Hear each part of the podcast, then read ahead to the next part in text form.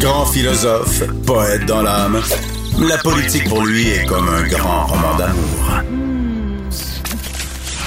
Vous écoutez Antoine Robitaille, là-haut sur la colline. Parlons maintenant de la Maison Chevalier, cette maison ultra patrimoniale qui a été vendue à des intérêts privés euh, au, groupe Tanguay, donc euh, d'ameublement Tanguay, avec la critique euh, libérale en matière de patrimoine. Christine Saint-Pierre, bonjour. Bonjour. Et ancienne ministre de la Culture. Oui, pendant cinq ans. oui, c'est ça. Est-ce qu'il en avait parlé à cette époque-là de, la Maison Chevalier? Est-ce est que sa possible vente était sur, dans les cartons? Pendant que j'étais ministre, absolument pas. Pour moi, la Maison Chevalier faisait partie de tout cet ensemble, la place royale, et c'était vraiment, euh, je dirais, le joyau de la place royale avec l'Église. Et la Maison Chevalier était sous la responsabilité du, du, euh, du Musée de la Civilisation. Ça, je, évidemment, je, je savais cela, mais jamais j'avais entendu dire qu'il pouvait y avoir une possibilité qu'un jour cet édifice-là soit vendu. Jamais. Là, il y a une imprécision quant à la date de la construction. J'ai lu 1750, 1600. C'est quoi exactement? Bien, la, la, construction la originale a été faite dans les années 1700. Là, j'ai pas la date exacte, exacte. Mais après ça, il y a eu une, ça a été comme démoli. Ça a été laissé, vous vous souvenez, ça a été laissé à l'abandon, tout ce mhm. secteur-là de Québec. Et il y a eu, à un moment donné, un mouvement pour dire, il faut redonner vie à, ce, à tout ce, ce coin-là de la basse ville de Québec et lui donner aussi euh, cette cette, signature, c'est-à-dire le fait que la, présence francophone ici à Québec, elle est, elle est vraiment là. Alors, il y a eu des gens comme M. Morisset, Gérard Morisset, qui ont décidé de reconstruire la maison Chevalier, qu'elle soit reconstruite à l'identique avec des, avec ses, caractères, le, caractère qu'elle avait euh, au point de départ, pour pouvoir euh, en faire profiter la population. Alors, euh, il y a des gens qui disent ouais, ouais c'est vraiment patrimonial. Oui, c'est patrimonial parce que M. Morisset, Gérard Morisset, porte, euh, il y a un prix du Québec qui porte son nom aujourd'hui, était un amoureux du patrimoine et il comprenait l'importance de donner, de redonner à cet édifice-là son panache d'autrefois. Mm-hmm. Vous, quand vous étiez ministre de la Culture, est-ce qu'il y a eu des ventes comme ça de, de, de maisons ou de, de, sites patrimoniaux? Moi, j'ai exercé comme ministre de la Culture pour la première fois de l'histoire euh, mon droit de préemption, c'est-à-dire premier acheteur. C'est dans la loi, c'est inscrit dans la loi et c'était avec euh, la Bibliothèque Saint-Sulpice à Montréal. Ah. Il y a un acheteur qui avait euh, manifesté l'intérêt, avait déposé une offre d'achat pour la Bibliothèque Saint-Sulpice et je me souviens tout ce que le tapage que ça avait fait dans les journaux et j'étais moi-même aussi convaincu que ça devait rester dans le domaine public. Maintenant, la Bibliothèque Saint-Sulpice n'a toujours pas retrouvé une une autre vocation, ce qui est très triste parce que là-dessus aussi, la ministre de la Culture actuelle est bien assise sur son dossier et on ne sait pas qu'est-ce qu'elle a l'intention de faire. Vous êtes poli? on dirait que vous retenez. oui, je me retiens un petit peu, mais euh, je pense qu'il faut, quand on est en politique, savoir euh, utiliser les termes qui sont parlementaires, comme on dit. Actuellement, au Parti libéral, oui. Et non, je me souviens pas que d'autres édifices a été, euh, qui appartenaient au gouvernement du Québec a été vendu de cette manière-là. Comment vous expliquez cette vente-là? Parce que en, même temps, ça peut être intéressant là, que le, secteur privé euh, acquiert des parties de patrimoine, s'en servent comme pour, pour l'habiter. Mais pas des parties de patrimoine qui appartiennent déjà aux Québécois, qui ont été restaurées par, euh, avec l'argent les, l'argent des contribuables et qui appartiennent au, à, tous les Québécois, pas ces, pas ces édifices-là. Je pense que ceux-là, il faut qu'on les conserve, il faut que ça demeure, euh, demeure dans la propriété de l'État. Qu'une entreprise privée décide d'aller acheter une vieille église, un vieux couvent, un vieux monastère pour en faire quelque chose pour ses activités mhm. euh, d'affaires, très bien, on, l'encourage. Et euh, dans le cas de la, la maison Chevalier, moi, j'ai rien contre, contre l'acheteur. C'est une famille honorable. C'est le geste que la ministre a posé en catimini, mhm. sans crier gare, sans faire d'appel de projet. Elle aurait pu faire un appel de projet. Ce que le directeur du musée dit, ben, on aurait eu des propositions loufoques je m'excuse, mais c'est pas euh, croire à l'intelligence des gens. On aurait pu faire, dans, on pourrait faire dans cet édifice-là quelque chose qui serait, qui ferait en sorte que ça soit accessible à la population, accessible mhm. aux artistes, aux créateurs. Il y aurait eu, je suis certaine, de très très belles propositions. Elle n'a pas voulu aller là Pourquoi? Pourquoi Mais il paraît que ça a commencé sous euh, le mandat de, de Philippe Couillard. Ce qui était, euh, ce je que- crois, Marie Montpetit à l'époque. Oui. Euh, ce qui est arrivé, c'est que, euh, selon les informations que j'ai eues, c'est que le musée a demandé à se départir de cet édifice-là. Premier projet. Premier, premier scénario qui est évoqué, ça de- demeurait dans le, dans le domaine de l'État. Vous savez, la Société de développement des entreprises culturelles, ce qu'on appelle la SODEC, gère déjà des bâtiments à Place Royale qui appartiennent à l'État. Et la le plan était de transférer à la SODEC la gestion du bâtiment, ce qui était très logique. Semble-t-il que ce scénario-là n'a pas fonctionné. Deuxième scénario, c'était d'en faire euh, que la Ville de Québec en fasse euh, le lieu, le secrétariat de l'Organisation des villes du patrimoine mondial. Et ça non plus, ça n'a pas fonctionné. 2018, on perd les élections. Et là, silence radio. Jusqu'au 21 février 2020, 25 février 2021, et là, on a appris dans le décret il y a deux semaines que Madame la ministre avait dit OK, vous pouvez, vous pouvez le vendre. On a, il y avait une offre d'achat, OK, vous pouvez le vendre et euh, pas. de- Mais justement, je, c'est ça que la- la- l'avocat du diable. Est-ce que, est-ce que ben, ça arrive en Europe que des, des grandes entreprises sont- ont leur siège social dans, dans de, de beaux bâtiments patrimoniaux qui ont été rénovés euh, ou conservés par l'État? Est-ce que c'est pas une c'est pas un signe de, de maturité euh, patrimoniale que, que d'avoir euh, une telle chose? C'est même Québec solidaire semble dire des choses comme celle-là. Absolument Euh, pas. par Catherine Dorion, la députée du coin. Moi, moi, moi, je ne crois absolument pas à cela parce que quand on parle de cet édifice-là en particulier, c'est l'édifice phare de la place royale, édifice qui a été restauré avec l'argent des contribuables. La ministre aurait pu dire bon ben, ce groupe-là est intéressé à aller s'installer là. Pourquoi ne pas faire un bail amphithéotique? Et ça demeure propriété de l'État québécois. L'autre chose qui me trouble, c'est que la valeur marchande est de 2,6 millions de dollars. C'est vendu 2,2. 400 000 dollars en bas de la, la valeur marchande. Donc, les Québécois, les contribuables sont perdants. Ensuite, on dit, bien là, avec ces 2,2 millions-là, on va créer un comité pour animer la place royale et l'acheteur fait partie du comité. Autre fait, un petit peu, il y a des points d'interrogation. Et ensuite, vous savez qu'il existe le Fonds du patrimoine culturel. Donc, les gens qui sont propriétaires d'une maison classée ont droit à avoir de l'aide de l'État pour restaurer. Et en plus, l'entreprise va avoir droit, euh, va avoir accès, comme toutes les, tous- tous les autres propriétaires, au fond euh, du Fonds du patrimoine culturel pour restaurer la bâtisse. Donc, les contribuables vont pouvoir aider à restaurer la bâtisse. Moi, là, je trouve que c'est un geste de la ministre qui est un geste qui est incroyablement euh, grave. L'histoire va retenir qu'elle n'a pas protégé cette bâtisse-là, qu'elle n'a pas cru bon de comprendre l'importance de la Mais bâtisse. l'édifice, et elle vous répond toujours en chambre, l'édifice est protégé. Puis c'est vrai, il y a quand même des règles patrimoniales. Tout- toutes les personnes qui sont Il propriétaires de, la de- de propriété bâtiments. des Québécois. Oui, je sais, Ça mais il y a des règles euh, pour les, les, les, les propriétaires privés qui sont euh, qui ont Oui, des, mais pourquoi elle s'en départit? des bâtiments patrimoniaux. Pourquoi elle n'a pas expliqué? Quels sont les avantages pour elle? Elle n'a jamais expliqué. de faire ch- vivre le en bâtiment, est-ce qu'on peut dire ça? De faire vivre le bâtiment. Ils sont arrivés avec des, des su- surplus budgétaires énormes. Moi, je, je, je comprends pas. La ministre n'a jamais fait d'annonce publique. Ils font des annonces pour des espaces bleus, mais ça, euh, on n'en parle pas. Ils sont fiers de leurs espaces bleus, mais là, elle est où la fierté du, du premier ministre euh, Legault? Écoutez, Maurice Duplessis avait même décidé d'acheter le bâtiment pour que ça demeure domaine de propriété de l'État. Euh, en 2021, on décide de, de s'en départir, de l'arracher à tous les Québécois parce que ça appartient pas juste à la ville de Québec ou à quelques personnes ici, c'était l'ensemble des Québécois qui étaient propriétaires. Et c'était, c'était pour moi de voir ce qui était scandaleux, c'était de voir à quel point la ministre ne faisait pas la vente de la vente. Qu'elle n'expliquait pas. Vous êtes, oui, vous êtes gagnant pour telle, telle, telle raison, puis les Québécois vont être, vont être heureux. Pas du tout. Elle s'est cachée, elle a pas fait d'entrevue, elle a, elle a, à part de dire que c'est la faute des libéraux, mais ça, c'est la cassette euh, caquiste habituelle, là. Et, et ça, c'est, triste. Et c'est triste, puis les livres d'histoire, puis j'étais pas la seule, là, à déchirer mon linge. J'avais été toute seule, pu dire, Mais, bon, ben, mais, Québec solidaire, Québec solidaire, Catherine Dorion qui, qui fait des montées de lait patrimoniales Ben, Dorion constamment. a- a- a pas- a pas elle compris. dit justement que c'est peut-être le moins pire des, des projets. Des, Ben, des- C'est parce que, euh, bon, enfin, elle- elle peut avoir ses, ses idées, ses opinions, mais il y a une lettre Société historique de Québec signée par 200 experts signataires, des experts dans le domaine du patrimoine.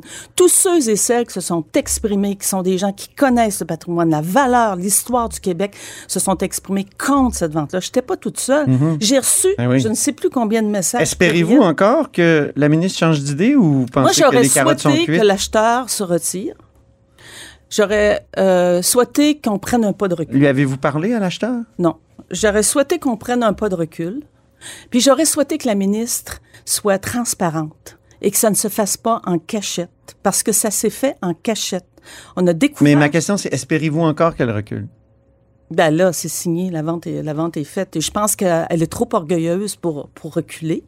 Elle aurait dû prendre un pas de recul, réfléchir, avoir un peu plus de jugement, Mhm. lancer un appel de projet, puis voir quels, étaient, quels, quels sont les meilleurs, quels sont les meilleurs projets qui auraient pu être sélectionnés. Je peux pas vous recevoir sans parler de la situation actuelle au Parti libéral du Québec. Euh, Est-ce que ac- actuellement on a l'impression là, que c'est c'est pire qu'à une certaine époque au Parti québécois? C'est euh, donc on se déchire euh, au caucus? Ben, je pense que ce qu'on voit sur la place publique est bien sûr est quelque chose qui est, qui est très troublant. Moi, je suis très triste de cette de cette situation-là, mais euh, je sais qu'on on a on a du ressort. Je sais qu'on est une belle équipe. Je sais qu'on est des gens qui sont intelligents, capables de capables de faire la part des choses. Je pense que la chef a posé un geste, le geste qui devait être posé pour euh, parce qu'il faut respecter dans ces processus-là, il faut respecter les victimes. Elle a dit dans le point de presse tout à l'heure qu'il y avait eu plusieurs avertissements qui avaient été donnés à ma collègue. Et euh, à un moment donné, euh, la- la- la- ça déborde. Avez-vous été témoin ou victime de propos durs de la part de votre collègue euh, Marie Montpetit, votre ex-collègue? Non, de petites chicanes comme ça, là, entre collègues, là, tu sais, euh, j'en ai eu, j'en ai eu quelques-unes, pas juste avec elle, là, mais des fois, tu te coltailles un petit peu, puis après ça, on n'en reparle plus. J'ai eu cependant un témoignage très troublant vendredi. Et euh, de quelqu'un qui a vécu des choses difficiles. Euh, et ça, je pense que quand, quand tu entends ça, tu te dis euh, oui, il faut faire la part des choses, il faut qu'il y ait une enquête, il faut que ça soit, il faut que ça soit analysé par des experts. Moi, je suis pas une experte, mais ce témoignage-là m'a beaucoup troublée. C'était de quel ordre? D'un ordre de dénigrement, OK. puis même il y avait de ce qu'on m'a ce qu'on que cette personne-là m'a dit, c'était c'était méchant là. Mhm. Alors, euh, je pense que je pense que moi, c'est une collègue que j'apprécie énormément parce que c'est une fille excessivement intelligente qui est capable de, en chambre, de poser des questions. Elle lance ses comptes. hein. Quand elle pose une question, elle lance ses comptes. La flèche s'en va vraiment à la bonne place. Euh, Est-ce qu'il faut être méchant pour peut- lancer et compter? Je pense que, euh, ben, méchant, il faut être, faut quand même avoir du, du- faut quand même avoir de la couenne, comme on dit, là. Du Et mordant, euh, ouais. je- il faut avoir du mordant, le mot est, est plus juste. Euh, mais il y, a, il y a toujours une part chez l'être humain où on, on peut se dire, bon, on est capable de, on est capable de sortir de cela. Puis je souhaite, je souhaite vraiment qu'elle fasse l'examen qui doit être fait, qu'elle, qu'elle, euh, qu'elle ressorte de ça euh, en se disant, bien, j'ai quelque chose à apporter à la société parce qu'elle a quelque chose à apporter à la société. Puis il y a des cas là, dans l'actualité qu'il y a eu des gens qui ont, qui ont, qui ont eu des difficultés de, de cet ordre-là, puis qui ont réussi à, à rebondir. Moi, je suis certaine qu'en faisant le travail qui doit être fait, en allant chercher les ressources, en allant chercher l'aide, c'est une fille qui est vraiment capable de rebondir. Il faut que l'examen se fasse, puis qu'il y ait, qu'il y ait une, une période de réflexion, je pense. Quant à votre euh, collègue Barrette, qui, est- qui a maintenant perdu ses dossiers, trouvez-vous qu'il le méritait? Ben, vous savez, quand un collègue euh, va euh, consulter, va, sans le dire à la chef euh, ou euh, aux, aux officiers, euh, va rencontrer euh, le bureau du premier ministre, c'est un petit peu dérangeant. Mhm. Mais j'aime beaucoup Ga- Gaétan. Lui aussi, c'est un gars hyper intelligent. Je pense que sa réforme euh, a été pour lui euh, quelque chose qui était très important. Il voulait accomplir des choses. Euh, il a été démonisé euh, avec sa réforme. Puis, euh, moi, ce que je lui ai dit, ben, tu devrais l'écrire. Écris ta vérité. Puis les gens, les gens sont assez intelligents pour faire la part des choses. Ben oui, moi aussi, j'ai dit ça. Il y avait pourquoi déjà il ne dit pas? Ben oui, pourquoi il ne dit pas? Pourquoi il l'écrit pas? Et d'aller euh, d'aller euh, sans le dire, euh, ça, ça, ça me ça m'achale un peu. Là. Ça, ça me chicote. Mais euh, j'aime beaucoup quand il, quand il prend la parole, il y a toujours des choses intelligentes à dire, il est, percutant, pertinent. Euh, c'est un, un, un, collègue que j'apprécie beaucoup. Je l'apprécie au Conseil des ministres énormément, puis je l'apprécie comme député. Mm-hmm. Mais il a commis une faute en allant, euh, en, en, finalement, en allant conseiller le gouvernement. Ben, moi, je n'irais pas conseiller au bureau du premier ministre en matière de patrimoine ni en matière de culture, ni en matière de relations C'est décevant, ça, parce que vous avez de l'expérience en matière, en ces matières-là. Puis ah, parfois, on, on, espérerait, nous, dans le public, que les, les gens qui ont de l'expérience. Ben, en fait, si j'y allais, la font profiter au gouvernement. On peut bien, mais il faut quand même qu'on soit que, que, que dans, dans l'opposition officielle, on soit au courant de ce qui se passe. Donc, c'est de le faire sans avertir la chef peut pas faire ça sans avertir la chef. On est une équipe, il faut être soudé. On n'est pas nombreux. On a, on a un travail à faire. Il faut se rebâtir. Il faut arriver à, la campagne électorale avec les muscles. Là, vraiment, vraiment, là, il faut avoir fait notre musculation et être capable de, de, se lancer en campagne électorale. Vous dites qu'il faut être soudé. Euh, est-ce que euh, vous avez connu Jean Charest, qui était un soudeur, un champion soudeur de caucus? Est-ce que votre chef actuel est, bonne là-dedans? Ou est-ce qu'elle elle, est dépassée? Moi, je trouve que Dominique est une femme extraordinaire parce que c'est une femme qui écoute énormément, qui écoute beaucoup, qui essaie de trouver des solutions. Dans son livre, je ne sais pas si vous l'avez lu. Oui, je l'ai lu. Qui est très intéressant quand elle parle de sa gestion des ressources humaines. Oui. Moi, je trouve qu'elle a, elle a les qualités pour euh, gérer une telle situation.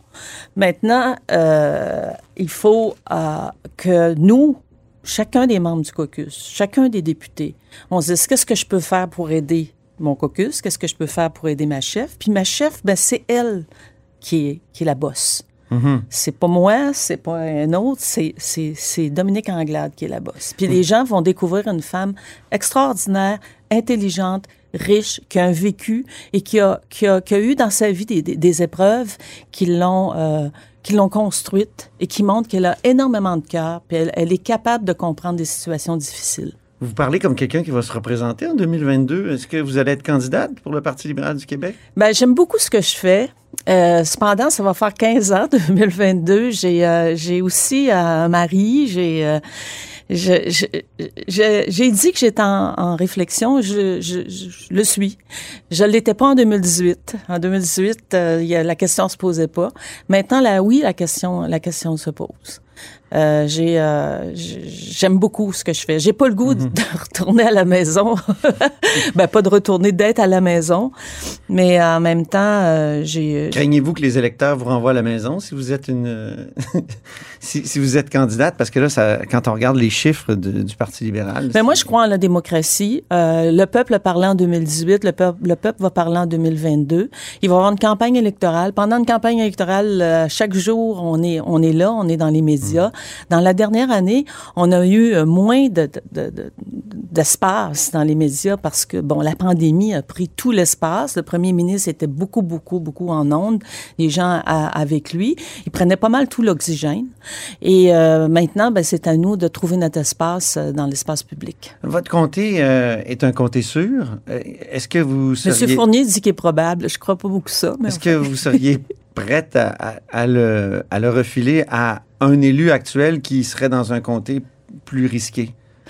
Ben moi, je, je ça, ça c'est des décisions qui vont se prendre euh, par la par la. Et on sait là qu'il y a des qu'il y a Marie Montpetit, Isabelle Melançon, qu'il y a eu des rumeurs autour d'elle. Ouais, mais ça, c'est des, des rumeurs qui ont été niées. Puis moi, je ne pense pas que les deux les deux sont assez intelligentes pour comprendre que les électeurs sont sont pas fous à temps plein là, puis sont capables de, de, et, et je pense pas que ça a été dans leur plan. Je pense qu'il y en a qui ont essayé là de d'essayer de, d'envoyer ces, ces informations là, mais ça ça tient pas, ça tient pas la mhm. route ça tient pas la route. Ben, écoutez, merci beaucoup, Christine Saint-Pierre, d'être venue nous voir en studio. Tu peux venir tant que vous voulez. C'est très agréable. on, fera on fera une autre conversation euh, du mardi matin. Salut. Merci.